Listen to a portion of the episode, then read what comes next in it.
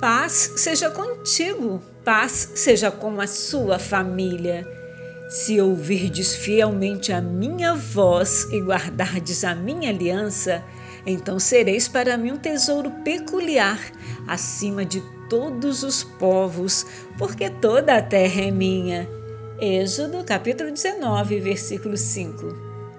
Uma vez que colocamos nossa fé em Cristo, somos exortados a seguir seus mandamentos e permitir que Ele governe em nossas vidas.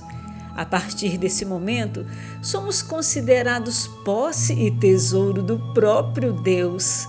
Há uma tremenda esperança e paz na promessa de ser chamado de um tesouro particular para um Rei Todo-Poderoso que não tem falta de nada. Quão incrível é sua benignidade graciosa para conosco. Aleluias! Guardemos firmes a confissão da esperança, sem vacilar, pois quem fez a promessa é fiel. Hebreus capítulo 10, versículo 23.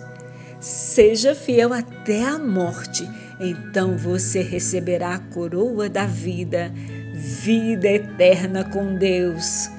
Deus te abençoe e te guarde.